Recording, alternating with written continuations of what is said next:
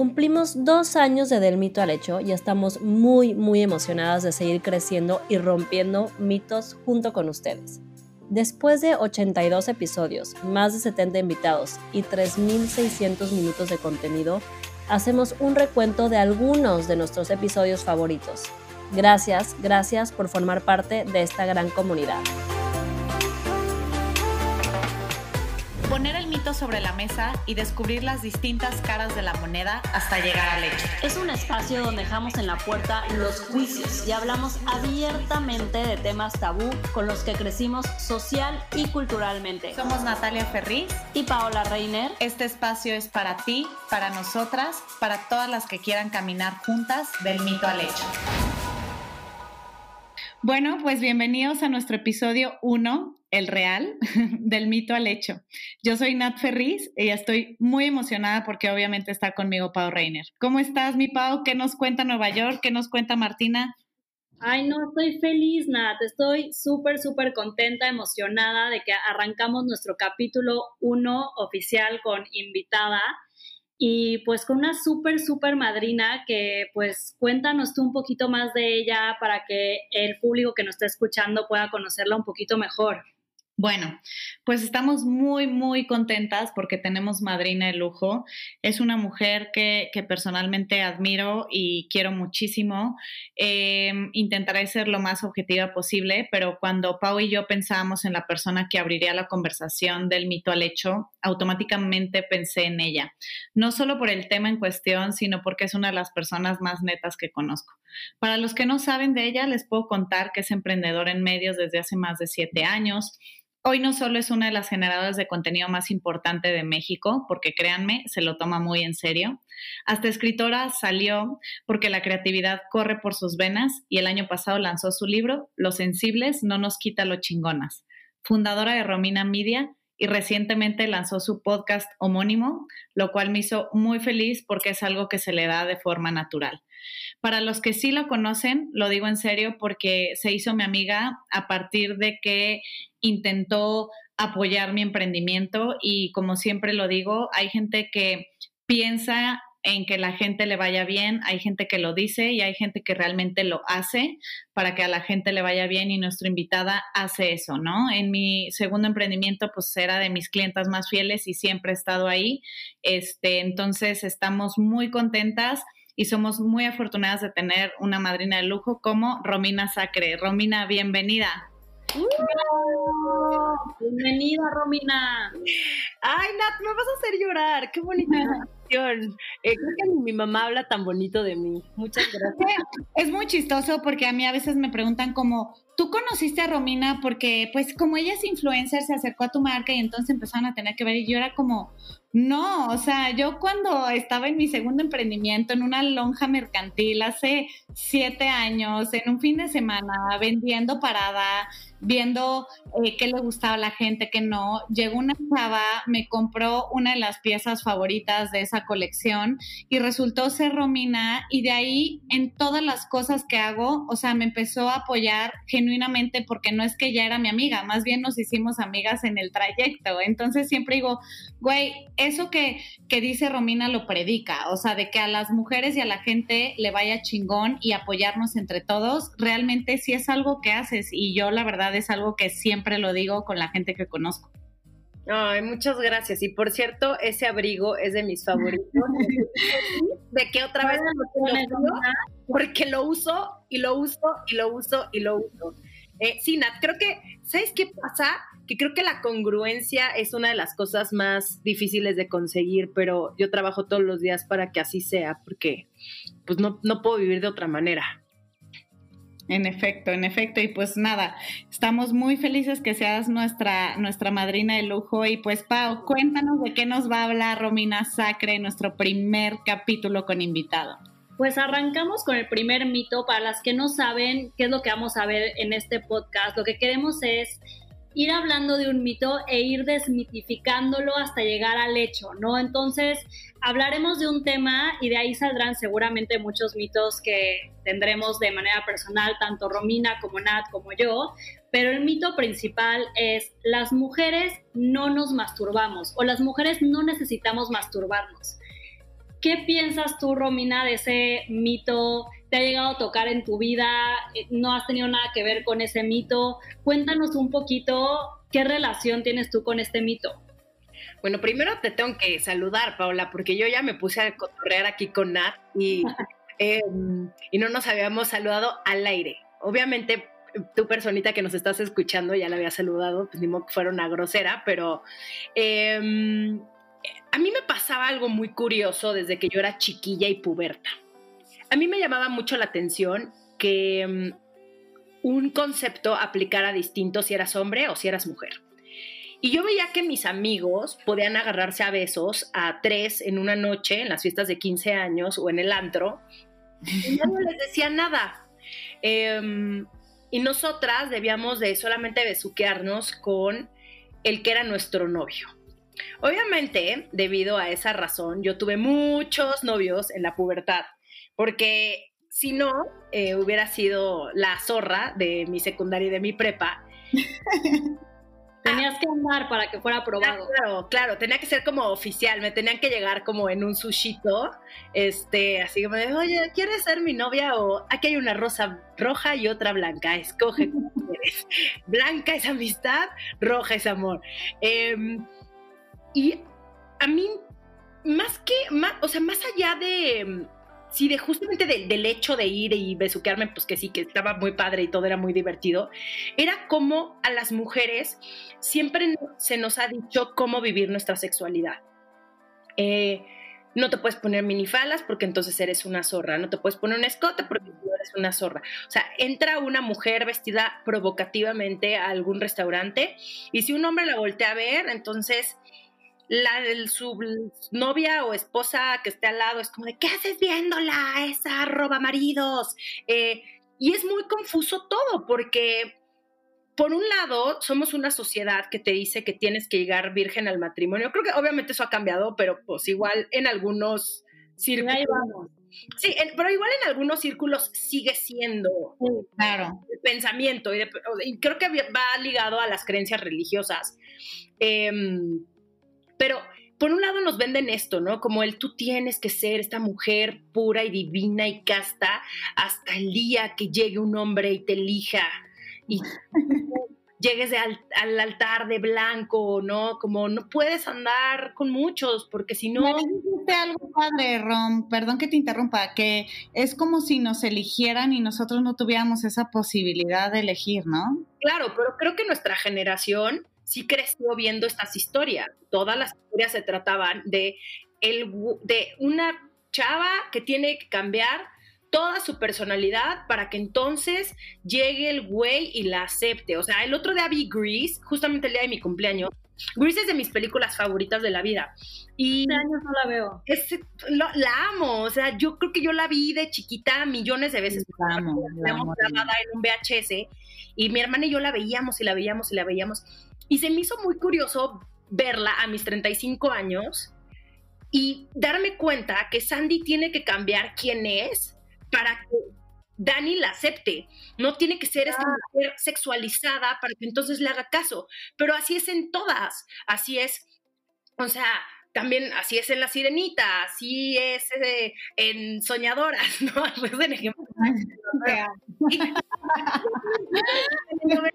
incluso en las telenovelas, eh, la ñoña, claro que no, pues ¿quién le iba a hacer caso? Tenía que volverse esta mujer muy sexy para que llegara y ahora sí le hiciera caso eh, Arad de la Torre, ¿no? Y, pero crecemos con ese doble discurso. Por un lado nos venden sexo hasta por donde no, en las revistas, en todas las campañas publicitarias, eh, o sea, teenagers hipersexualizadas, y por otro lado es de, no mamita, tú no, tú déjate ahí, es de mujeres sucias, este, eh, que no te toquen demasiado. La tía, la tía. Esa dualidad es durísima, Romina. Justo estábamos platicando Nati y yo el otro día porque te enseñan justo a controlarte, a cerrar las piernas, a decir, oye, el hombre llega hasta donde tú quieras, ¿no? Entonces, el hombre sí es este animal sexual que no se puede detener y tú tienes que ser la que pone el control y la que pone los límites, si no, no te vas a respetar. Pero luego, pum, en el momento que te casas y ya, ok, ya te eligieron, ya tienes que ser multiorgásmica, saberte el Kama Sutra, porque si no te dejas otra, ¿no?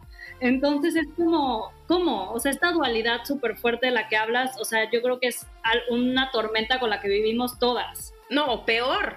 Hay unos casos que son, a mí es este, la doble moral mexicana, donde estos güeyes tienen a sus esposas bonitas, hermosas, virginales, hijos, y van y andan agarrándose a otras viejas cuando ellas no están. A mí... Porque ellos quieren una dama en la calle y una puta en la cama, ¿no? O sea... Exactamente, exactamente. Y eso a mí, me, la doble moral, no puedo creo que llegó también un punto en el que como crecí tan confundida y con tantos temas en mi cabeza, cabe mencionar que también fui de las últimas de mis amigas en perder mi virginidad. O sea, porque sí estaba asustada. O sea, una parte de mí que decía, no, y si me embarazo, y ya sabes, como que... Y, afortunadamente crecí en una familia donde mis dos papás siempre me hablaron de sexo abiertamente. Eh, muy abiertamente. Jamás tuve un tema de, Pero, Rom, imagínate que te hablaron de sexo abiertamente, en mi caso también, sobre todo mi mamá, y también fui de las últimas en perder mi virginidad. Y la gente, culturalmente, sobre todo en México, pensaría que es al contrario. No le voy a hablar de sexo a mis hijos, ¿no? Porque no vaya a ser que se le antoje, ¿no? Y al contrario, es información. Información, sí. Sí, yo no lo había hecho porque no había llegado. Porque si no, amigos.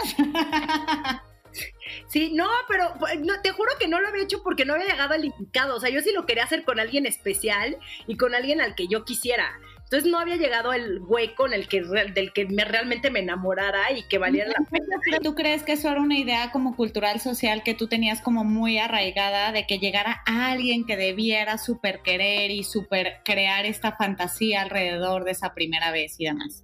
Totalmente. Yo, yo me imaginaba que mi primera vez iba a ser en una, en una playa, luna llena, con velas alrededor, pétalos de rosa, o sea, de que Luis Miguel de fondo casi casi. Y obviamente no. Después de una peda en la casa de, mi ex güey, o sea, X, no fue tampoco tan especial y tan, tan mágico. Tan mágico o sea, el día siguiente me acuerdo que fue como de, neta, esto es perder tu virginidad. o sea, fue un, está padre, pero tampoco fue lo que yo me Esa expectativa, como mencionas en tu libro. Pero oye, Rom, en tu libro, por ejemplo, mencionas una parte donde ya nos clavamos más en el tema de la masturbación femenina, donde teniendo esta como libertad sexual inclusive dentro de tu casa, que eres una niña eh, parcialmente dentro de nuestra cultura libre, donde tuviste la oportunidad de irte a estudiar unos años a Nueva York. Mencionas en, Los Sensibles no nos quita lo chingonas que a tus 22, 23 años empezaste a escuchar como abiertamente, ¿no? En un grupo de amigas gringas sobre la masturbación femenina y ahí tuviste como un primer contacto, no sé si el primero, pero más real o más abierto sobre el tema. Cuéntanos un poquito de eso sí, más abierto sobre el tema. Eh, a mí nunca me había tocado una conversación donde dijeran, ay, es que le regalamos, ah, creo que era mi amiga Katie, a Katie le regalamos un dildo para su cumpleaños y todas, uy, ¿qué dildo es? Y todas empezaban a platicar y lo discutían y yo, ¿cómo hablan de estos temas? Uh, em, y me acuerdo haber llegado a una sex shop en Nueva York así con agachada la cara, como si fuera lo peor del mundo. Aparte, creo que en el West Village, o sea, ahí lo que no han de haber visto esas personas que trabajan en esta sex shop. Pero yo llegué con una pena como, pues sí, yo creo que no se nos quita de cierta forma culpa, güey, lo traemos, lo traemos en el, güey, en los genes. A mí, que, y repito, ¿no? Que vengo de una familia súper abierta y muy liberal y de un grupo de amigas que siempre hicimos lo que quisimos y que también éramos muy abiertas en cuanto al tema del sexo, no tanto al tema de la masturbación, pero en cuanto al tema del sexo, hay una parte de ti que te genera culpa. Pero la verdad es que a mí me ayudó mucho los años que yo viví fuera en Nueva York para explorar mi sexualidad y para entender que era para divertirse y que todas estas, estos juguetes y los dildos y los vibradores eh, son únicamente para que tú la pases bien, es para ti contigo. A mí me impresiona em, el, todos los lunes en mi Instagram tengo una dinámica que se llama lunes de concierge. la gente me pregunta cosas, ¿no? Y hay cosas muy cagadas. Y una de las preguntas más frecuentes es, ¿qué hago si quiero tener sexo y no tengo con quién? Y yo mmm, pues mira, amiga, ¿cómo te explico? El Club de la Mano Amiga, como el libro. el Club de la Mano Amiga es uno de mis capítulos en el libro, donde no es que dé detalles de cómo me gusta, ¿no? Porque creo que eso es algo muy íntimo y muy personal, pero sí como el explorar nuestro cuerpo. Y no podemos llegar a pedirle a la otra persona eh, que nos haga tal cosa o que nos toque en tal lado si no sabemos ni siquiera a nosotras qué nos gusta. Eh, es lo mismo que pedirle a alguien que nos quiera cuando nosotras no nos queremos. Y yo sí creo que una, una mujer que se apodera de su cuerpo y de su sexualidad, como que ese poder lo llevas a otros lados. No sé cómo explicarlo y no sé si me estoy poniendo como muy hippie, pero... No, no, de hecho, Pau, ahí tiene un dato importante.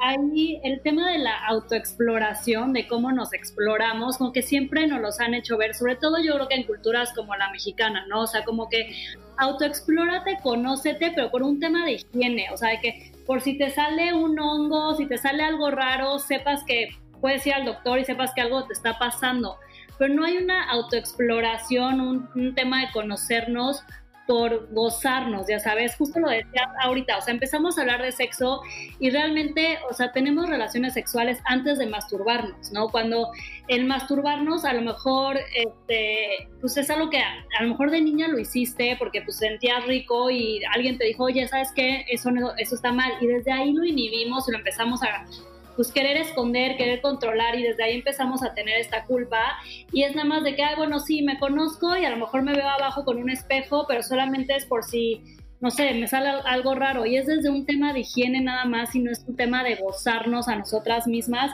tengamos o no pareja, ¿no? Le tengamos que decir al otro qué es lo que queremos o no, o nada más para nosotras mismas. Yo creo que es algo que muchas mujeres ni siquiera les pasa por la cabeza, o sea, yo en muchísimos grupos de amigas que ni siquiera es como un, a lo mejor lo voy a intentar, o sea, no es, no es parte de y nunca va a ser parte de algo que quisiera ni siquiera explorar, explorar ¿no? Entonces, yo creo que es desde ahí, desde cómo, como dicen, la educación de controlarnos y esta culpa viene, o sea, plantada en nosotras de una manera muy, muy fuerte. No, es también em, algo que acabas de mencionar, Paola, el, esta creencia de que si lo haces mucho, te va a gustar.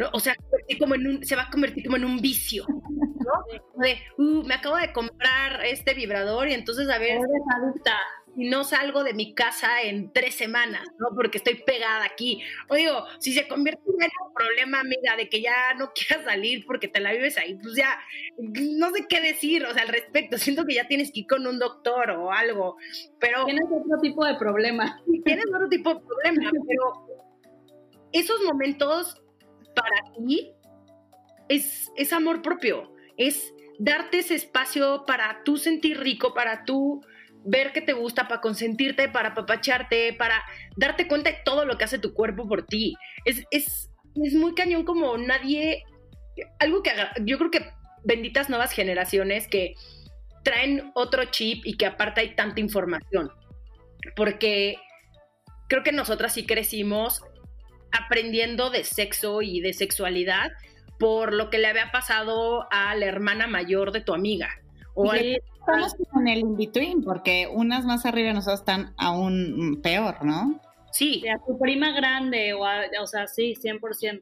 Era como, uy, ya saben que tal y tal tuvieron sexo en el, después de la fiesta de graduación y es como, ah, pero era lo que te llegaba así como, era rarísimo, rarísimo, rarísimo. A mí me hubiera gustado que a Romina de 14 años le explicaran muchas cosas y que también hubiera aprendido a decir que no en muchas cosas, en muchas, en muchas situaciones y también a pedir lo que quería. Yo también me tardé mucho tiempo en pedir lo que yo quería, por ejemplo en decirle a la otra persona, oye, me gusta esto, hazlo. Oye, Romina, y por ejemplo, hablando más en tus círculos cercanos, ¿no? O sea, de, en tus círculos de contención de mujeres. O sea, Entiendo que ahorita tú dices que con tus amigas medio cercanas sean abiertas, en, eh, o sea, como de hablar de temas de sexo. En el tema específico de la masturbación, tú actualmente, o sea, sí puedes hablar de este tema con tus grupos más cercanos, con tus amigas que están casadas, que a veces eso no está como bien decir como, güey, claro, y compré este vibrador o este dildo, bla, bla, bla, y a lo mejor ya está casada con una familia de dos hijos y tres perros, o sea, Nat, perdón que te interrumpa, pero ese es otro mito, ¿no? De que si te masturbas estando casada estás insatisfecha sexualmente, ¿no? Ese es yo creo que otro de los mitos alrededor de la masturbación. Sí, exacto, por eso le pregunto a Romina, sus amigas o este círculo de contención, o sea, ¿cómo hablan de este tema? No es que sean cerradas, pero tampoco es un tema del que hablemos. Hasta, hace poquito subieron un, ah, bueno, de hecho subí yo un video a Romina Media donde mm, Itzel, mi editora, y yo hicimos como un review de unos, de unos vibradores. Eh, y los pusieron en el chat de mis amigas y, sugirieron que de cena de Navidad, para la cena de Navidad, en vez, o sea, que el intercambio fuera como de juguetes sexuales y todas fue como, sí, sí, sí, sí, Y se me hizo una excelente idea, pero que nos sentemos a platicar de eso, la verdad no. Ah, no, no, no, no, no, no es un tema que yo hable con mis amigas para nada. Es que sí, todavía, todavía sigue siendo como un tema que si lo haces, te lo quedas tú y lo practicas tú y tú solita te ves cómo resuelves qué información juntas para poder saber qué vibrador, qué dildo, qué, o sea, al final, como decías en tu libro, hay tantas opciones que pues no sabes. Y luego creo que también la primera vez que lo haces estás como tan nerviosa y dices, no manches, o sea, si no llego ahorita a la cúspide máxima es porque no sé, ya lo dejo y como que realmente no te das ese tiempo para pues decir que es una cosa que va, o sea, que no en la primera vez que te masturbas vas a llegar al éxtasis máximo y ya vas a conocerte perfecto, o sea, creo que también ahí es un tema muy importante que, que las mujeres tienen que saber que es pues un poco a poco, o sea, no es la primera vez que, que lo hago, ya, ya voy a llegar a este éxtasis increíble y ya, y muchas mujeres por eso luego desisten o ya es como, no, para mí yo no, yo no, yo no me masturbo porque realmente yo nunca sentí nada o yo no le agarré o yo, y lo dejan y es como, pues ya no es parte de su vida, ¿no? Pero ¿quién dice, quién dice me masturbé y no sentí nada? O al revés, o sea, yo me acuerdo que la primera vez Vemos como, qué miedo, porque esto me va a gustar No llegué a nada. ¿Quién dice eso? Es como, lo intenté una vez, pero la verdad no me gustó. Es como, güey, es cabrón. Y es, es como, es como el sexo. Digo, no, hay, hay mal sexo, sí. Sí. Aún, así es sexo. O sea, es como. Pero la primera vez en el sexo tú lo dijiste. Hay veces que puede ser demasiado la expectativa y termina siendo como, ay, no entendí también el, el e, e, e, este, este tema. Sí, sí, sí. O sea, hay muchos fails también ahí que ya ni vale la pena acordarse. Es como, regálame mi número y no contó. No, contó. Hay dos primeras veces, la fail y la chingona. 100%. No, y aparte yo creo que, o sea, justamente estábamos leyendo de, o sea, la masturbación es muy diferente para todas, ¿no? Yo creo que también es un tema muy personal, así como el sexo es diferente para todos y yo creo que el orgasmo es diferente si es, o sea, si te masturbas, si es sexo oral, hasta en diferentes posiciones, ya sabes, o sea, realmente cada, cada, vez que sientes un orgasmo tampoco es igual, o sea, sabes, es muy diferente, también depende de tu mood, qué pasaste en ese día, este, a lo mejor si traes unas copitas encima o no, o sea, como que también creo que esa libertad de saber que hay diferentes tipos de orgasmos es muy importante y no sentirnos súper presionadas de es que tengo que llegar al orgasmo, no llegué, o me tengo que concentrar cañón, o si no, no voy a llegar, porque luego también ponemos, de, o sea, volvemos a ponernos demasiadas culpas o demasiado estrés a nosotras mismas. Estábamos leyendo de, de esta mujer que seguramente si lo ubicas, este, Romina, que se llama Betty Dodson, que también es muy conocida como la madre de la masturbación. Eh, ella, bueno, en un capítulo de los de Goop de Gwyneth Paltrow, o sea, literal, ella lo que hace es o sea, masturbación en grupo, ¿no? Que también dice que al final las mujeres somos mucho de comunidad, mucho de buscar hermandad, de sentirnos acompañadas, ¿no? Entonces, que también el tema de la masturbación no tiene que ser algo que hagas tú solita, ¿no? Que también en grupo, que bueno, allí la verdad, hasta para mí, o sea, de que me explota la cabeza nada de pensarlo, o sea, llegar a un cuarto y desnudarte completamente y empezar a masturbarte enfrente de otras mujeres, o sea, ahí a mí me empiezan mis miedos, mis culpas, mi pena, mi juicio. O sea, ni siquiera no, no. eso. Pero no he visto ese capítulo de Whoop. Ya me habían platicado de esta señora. Eh, yo no, la verdad, no lo haría. Por más open mind que sea yo, no sería algo que a mí me llamara la atención de ir a un, a un curso de cuatro horas donde me tenga que quitar la ropa enfrente de otras personas, bueno, enfrente de otras mujeres y masturbarme enfrente de ellas.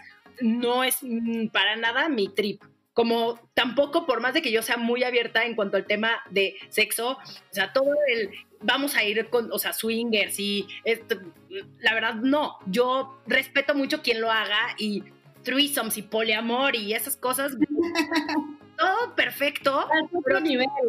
Es otro nivel, o sea, yo, yo creo que no tiene que ser todo tampoco tan ahora eh, todos vamos a hacer, conectar con nuestros chakras y en una ceremonia, güey, no, es como cada quien como se sienta cómodo y a gusto. A mí, yo soy más feliz en mi cuarto, ya sabes, en mi momento y ya no poniendo, güey, con unas velitas, o sea, como, güey, con el mood adecuado pero sí creo que, mira, no sé, no voy a juzgar porque no lo he visto, pero si tú me dijeras, oye, ¿te gustaría ir? Yo te diría, muchas gracias, Paola, qué, amable eres, no gracias, o sea, está muy, o sea, muy fuerte, a mí también se me hace como, o sea, no lo puedo ni, o sea, no me puedo imaginar ni siquiera, o sea, ni siquiera, déjate masturbarme enfrente de otras mujeres, quitándome la ropa al 100% con otras mujeres, o sea, o sea, siento que me cuesta mucho trabajo hasta pensarlo, o sea, nada más de, decirlo. Bueno, también tiene que ver mucho con la parte de los juicios, o sea, yo también lo comparto con ustedes, pero creo que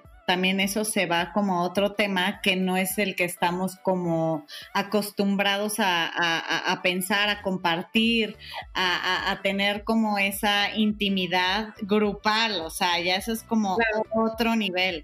Oye, Rom, ¿y qué opinas? Digo, a mí esta parte me gustaría platicarla contigo, las tres que tenemos una pareja estable y demás.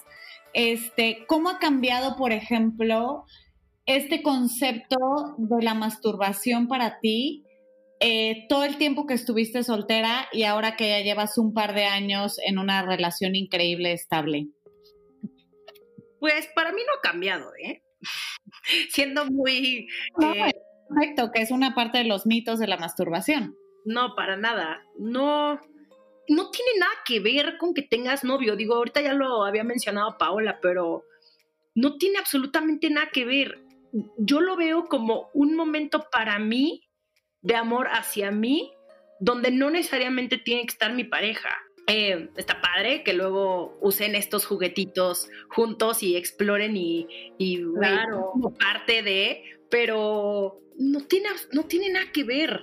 Eh, y eso, y, como decía Paola hace ratito, no, tampoco significa que es que tengas mal sexo con esa persona o que no, tengas sexo con, con tu pareja. Es otra cosa que tú vas a hacer contigo para ti. Y lo más padre, creo que de todo este tema de la sexualidad, es que siempre vas a aprender algo nuevo. Y tu cuerpo no es el mismo que era hace ni seis meses. Todo el tiempo está cambiando. Y lo que a lo mejor antes te gustaba, ahora ya no te gusta. O algo que a lo mejor antes nunca hubieras probado, ahora lo pruebas y dices, güey, ¿esto qué onda? ¿Por qué nunca lo había probado? Eso es lo padre, que todo el tiempo puedes seguir creciendo e, en ese, en ese aspecto y que la información está ahí. Es nuestra responsabilidad aprender más. Claro. Eh, y, y, verlo como algo divertido, como algo que nos va a hacer mejores. No, sé. A mí el, todo el tema de sexo se me hace padrísimo y divertísimo, siempre y cuando sea responsable y siempre y cuando sea como eh, lo que tú quieres. Sí, yo creo que también va para el otro lado, ¿no? O sea, el tema de que obviamente tú dices, bueno, si tengo novio, entonces ya no me masturbo o pero también del otro lado, si, no sé, cachas a tu güey un día masturbándose o lo que sea, dices, será que no soy suficiente, te da para abajo, te sientes insegura, te sientes como, no, es que seguramente el siguiente paso es que se vaya con otra. Está también eso como la parte al revés, ¿no?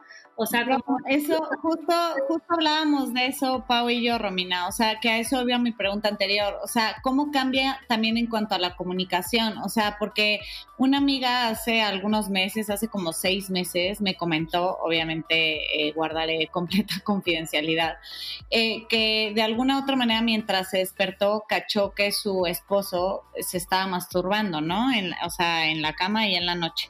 Y me dijo, güey, me sentí súper triste, me fui a llorar al baño bla, bla, bla. Y yo le decía, pero, pero ¿por qué? O sea, no tiene absolutamente nada que ver ni con su amor, ni con, o sea, a ver, si tú te sientes insegura de como su conexión o su aspecto sexual, bueno, entonces eso plantéalo y trabájalo como aparte, pero pues que se esté masturbando es algo como completamente natural, ¿no? O sea, y entonces existe esta parte también como de mito de que si estás en pareja, a lo mejor ya no sé si lo llegas a comunicar, si no, si la otra persona te cacha, si no, si se lo dice, si no, si cómo se ve esta parte, porque nos encontramos y Pau y yo platicábamos como de ese tema, de que culturalmente obviamente y es de, uy, y si estás en pareja, no manches si te cacha tu novio o tu esposo masturbándote o al revés. Uy, eso está fatal. Nos tomamos las cosas demasiado personal.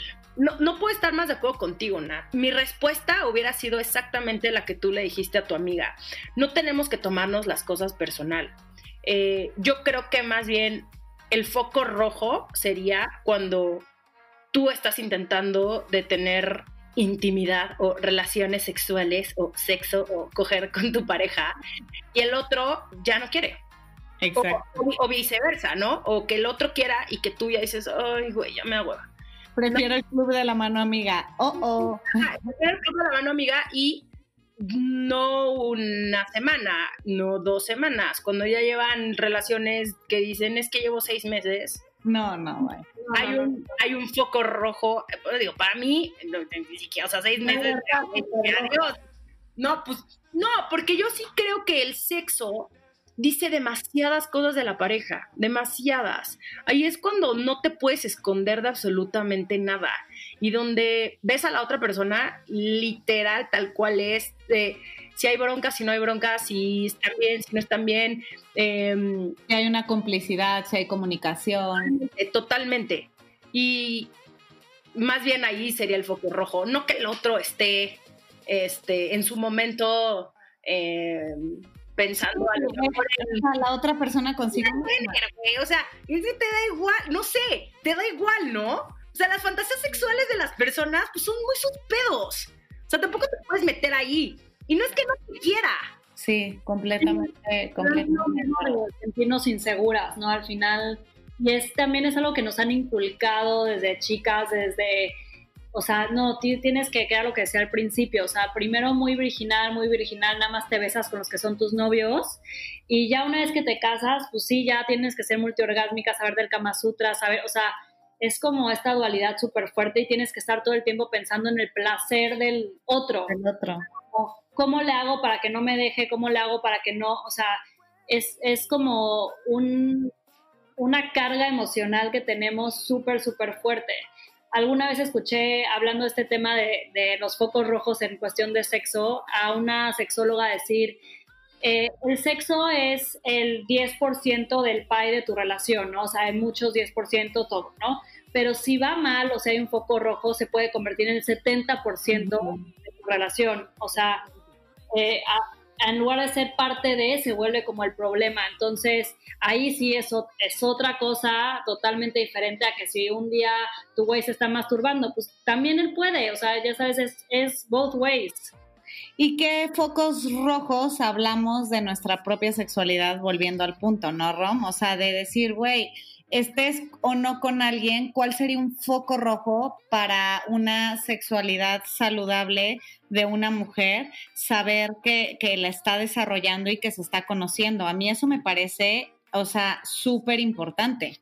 Sí, importantísimo. Todo este tema de, de mi, mi sexualidad, em, lo he platicado muchísimo en terapia porque pues obviamente uno llega ahí con todos sus traumas y es como de, oh, terapeuta, mira, esta es la verdadera Romina, aquí te va. Em, y Diana, o sea, Diana, que es mi terapeuta, em, ella justamente recomienda muchísimo la masturbación. O sea, es como, ella es como cualquier problema que tú tengas en cualquier momento de tu vida, es como me duele la cabeza. Bueno, pues mastúrbate, ya sabes, es de, necesito, ya necesito unos que, pues mastúrbate. No he ido al baño, mastúrbate, así estoy, o sea, mastúrbate. Y justo me decía algo que a ver si hace sentido y a ver si lo puedo explicar, pero que justamente cuando una mujer está muy conectada con su sexualidad en un tema, eh, o sea, cuando están solteras y no, no tienen pareja y entonces están conociendo su cuerpo y están muy conectadas con ellas y están este, haciendo como todas estas cosas para ellas, em, de cierta manera atrae también a, los otros. O sea, es como un pedo también como, como hormonal y un tema energético. es como un tema energético. Y es como, y sí, les llama más la atención. No sé cómo explicar. Déjame, les voy a, les voy a, le voy a volver a preguntar a Diana, porque esto me lo, he dicho, me lo dijo hace mucho tiempo, pero hace sentido. ¿No? Cuando una persona, no, porque no lo están viendo desde la cabeza. ciertas hormonas que son perceptibles, ¿no? Para, para otras personas y que es como si te olieran, o sea, de que, no sé si les pasa, pero uno preocupándose que tengo que estar eh, guapísima, hermosa, bla, bla, tú lo has hablado mucho, Romy, lo hablas en tu libro, etcétera, este, y entonces, ¿no? O sea, son a veces las personas más inseguras y luego llega esta niña que a lo mejor no es la más agraciada estéticamente en cuanto a parámetros de belleza, pero está tan segura y expide a lo mejor esa parte de seguridad en su persona sexual, y ahí van como moscas a la miel. Y la otra que puede parecer una modelo que en tu vida has visto sola chupando faros, o sea. Sí, no tienen absolutamente nada que ver, para nada. Y luego también, eh, volviendo un poco al tema de las expectativas, queremos que la otra persona nos haga sentir como eh, reinas de la cama y reinas de las sábanas, ¿no? Que, el otro brother sea como Christian Grey, este, este brother que te va a cargar y te va a hacer todas estas cosas. ¿Sabes? ¿Qué te gusta y qué no te gusta? O sea, es, rarísimo eso. Le ponemos toda la culpa a la otra persona. ¿Por qué? O sea, ¿por qué le ponemos toda la responsabilidad al otro? O sea, sí, el, quien tiene un orgasmo es porque le trabajaste. Exacto. Totalmente, es de la que le trabaja. Entonces hay que, hay que seguir chambeando en conocernos, en conectar con nuestra sexualidad, en no verlo como una culpa ni como lo peor que te puede pasar, sino... Como una cotidianidad. Exacto, como algo normal. Qué padre que, nos dieron un clítoris que podemos, que siente muchísimo y qué padre que nos dieron, güey, tantas y tantas, este... Una sensibilidad extrema. Exactamente, una, y, en las orejas y en, y en las manos, o sea, qué padre tener un cuerpo que sienta tanto, qué increíble. Mejor eso, millones de veces a hacer ahí salmona noruega que no siente nada, oigan, pues no. Una tiene que dejar el alma en el una tiene que dejar el alma en el escenario sola o acompañada. Romina sexualmente siempre dice que solo o acompañada tienes que dejar el alma en el escenario. Bravo. Con eso, con eso yo me quedo, con eso yo me quedo. Pau, ¿tú qué opinas? Oigan, pues ya casi para cerrar, porque ya se nos está acabando el tiempo, qué rápido. Pero bueno, o sea, yo creo que siguiendo un poquito los pasos de, tu terapeuta, Romina, yo creo que sí la masturbación al final es, nos da autonomía, nos da independencia, nos da sentirnos nosotras mismas, o sea, al final nos da la posibilidad de decir, soy creadora de mi propio placer, ¿no? O sea, que yo creo que por eso te lo recomienda ante cualquier situación, porque cuando te sientes creadora de tu propio placer, yo creo que puedes enfrentar cualquier tipo de problema, estrés, depresión, tristeza, eh, conflicto, no sé. Entonces, creo que al final es eso, como conocernos, saber que la masturbación, cada quien encuentra, o sea, es algo muy personal y cada quien encuentra la forma de hacerlo, cómo hacerlo, si es sola, en pareja o en grupo. En comunidad. pero, que cada quien encuentre como, y, la parte de información, que es otra cosa que decías tú, Romina, muy importante, o sea, como que infórmate, conócete, investiga, o sea, como que no te quedes con nada más lo que escuchaste de la tía, la amiga en una serie, o sea, como que realmente ahorita en, este, en esta época podemos informarnos para al final tener mejores resultados, sentirnos mejor y pues tener esta sensación increíble de amor propio, ¿no? Al final yo creo que la masturbación se traduce en, amor propio, ¿no? Y bueno, ya, ya para cerrar, este, Romina, te queremos hacer unas preguntitas. dinámica. Vamos a hacer una dinámica, ¿no? Es desmitifícate. Voy a enumerar mitos muy específicos que preparamos para ti, Romy, con los que te has enfrentado a lo largo de tu vida y queremos que tú nos cuentes, ¿no? De primera mano, por qué no piensas así, ¿no? El primer mito, y este es eh, como el más obvio y tiene que ver con tu libro, el mito es el siguiente, los sensibles nos quita los chingonas. Cuéntanos por qué no piensas que esto es verdad. No, porque tienes que abrazar tu lado oscuro, tienes que abrazar tus inseguridades y tus y tu pasado y todas esas cosas que no te gustan y aceptarte tal cual eres para después convertirte en tu mejor versión y en la mujer chingona que eres. Me encanta, me encanta, me encanta, me encanta. Y para los que no han comprado eh, su libro, yo lo amo, está aquí conmigo. Este, compren los sensibles, no nos quita los chingonas. Eh, el segundo mito, Pau, cuéntanos. Mito número dos. Si eres una mujer sexual, es porque es fácil. Rami, ¿qué opinas? Em, tenemos que eliminar de nuestro vocabulario la palabra zorra. Pero no dijimos zorra, ¿eh? No, nosotros no estamos a favor. yo sé, pero de, verdad la tenemos que eliminar porque está muy relacionada a una persona muy sexosa. Em, y estoy totalmente en contra de que las mujeres no podamos vivir nuestra sexualidad plenamente. Y no necesariamente tiene que ser, yo conozco a muchas mujeres que han tenido muy pocas parejas sexuales. No tiene absolutamente, es más, no tiene nada que ver la cantidad de parejas sexuales. O de circunstancias de, su vida sexual, pues. Sí, exactamente. Pudieron a lo mejor nada más tener una pareja sexual con la que se casaron y ser unas personas sumamente sexuales. No tiene nada que ver. Tenemos que dejar de juzgar nosotras a otras mujeres por vivir su vida así, de esa manera. Por favor. que cada quien viva su sexualidad como se le plazca la gana. Soltera, casada, no casada, este, divorciada, eh, viuda, lo que sea. Eh, edad que sea, tenemos que dejar de fijar nuestra atención en cómo vive su vida sexual la otra persona. Y bueno, el tercero, me encanta, me encanta que lo defiendas así, pero pues es que lamentablemente, bueno, culturalmente en este país, eh, creo que todas las que estamos aquí presentes sabemos que este tipo de situaciones se dan y se siguen dando y espero que se sigan dando menos en un futuro, ¿no? Eh, para realizarte como mujer necesitas tener hijos. eh, no te hace más eh, ni menos mujer el no querer tener una familia eh, tradicional, por decirlo así, ¿no? Como casada, con hijos. Qué bonito poder vivir ahorita en un en una época donde las mujeres están diciendo lo que quieren ellas de sus vidas y que si ellas quieren o no tener hijos no tiene absolutamente nada que ver con, con ser mujer. Al contrario, qué padre que asuman su vida, asuman su vocación y, y creo que también el tema de la maternidad eh, que se podría hacer otro podcast, pero creo que el tema de la maternidad no solamente se da con los hijos, se da con muchas otras cosas, con proyectos, eh, puedes ser muy buena mamá de tus perros, puedes ser muy buena mamá de muchas cosas, tú das vida a muchas cosas, entonces tampoco estén preocupadas por las que no son mamás, no, no enfoquen, enfoquen su atención en, en ustedes.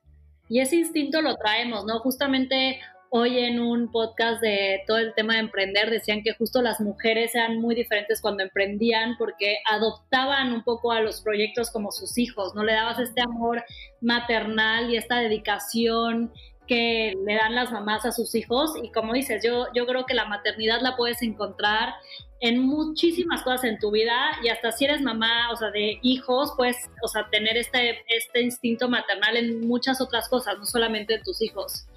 Está increíble, está increíble eso. Nunca, nunca lo había pensado así, Romina, pero creo que tienes toda la razón, me encanta. No, y ¿sabes qué? Que pasa mucho, eh, ya, ya, no, ya no me voy a explayar, ya se les prometo. Que Nada, güey, es tu, es tu espacio, mi amor, tú date. No, que es una decisión, pero también qué pasa con las que no pueden. Sí. Eso, eso, eso está más cabrón. Y, Sí, las que sí quieren y no pueden, claro. ¿Por qué no tienes hijos? Güey, no pregunten, ya sabes. Como, y la otra persona, pues que como es que no hay que meter nuestras narices donde no, punto. Claro. 100%. Sí, completamente. Pues, Romina, te queremos agradecer. Eres lo máximo. Amamos escucharte hablar. Eh, nos encanta que has sido nuestra madrina. Que ojalá eh, las eh, 5, 10, 20, 30 o 50 mujeres que nos escuchen con este episodio se lleven un poquito de, esto y, les podamos ayudar con esta parte también de poder liberarse y poder como como pues contar otra historia, ¿no? De lo que es su feminidad. Que se echen un vinito, que se pongan ropa sexy, que pongan música de fondo y saquen su juguetito y órale. Y bueno, ahí están los consejos. ¿Es un Romy tip? Es un Romy tip, ese, ese voy a hacer, escribir Ah, un bueno. libro sobre Romy tip sexoso. Vamos a poner un Romy tip en la parte de masturbación femenina de, de- del, de- del- del mito al hecho. Por favor. Sí, totalmente. Pues muchísimas gracias, Romina. Gracias, Nat. Lo logramos. Cerramos el primer capítulo con invitada. De lujo. Nos vemos en el siguiente capítulo del mito al hecho. Estamos muy contentas de arrancar este proyecto y nos vemos en el próximo. Bye. Bye.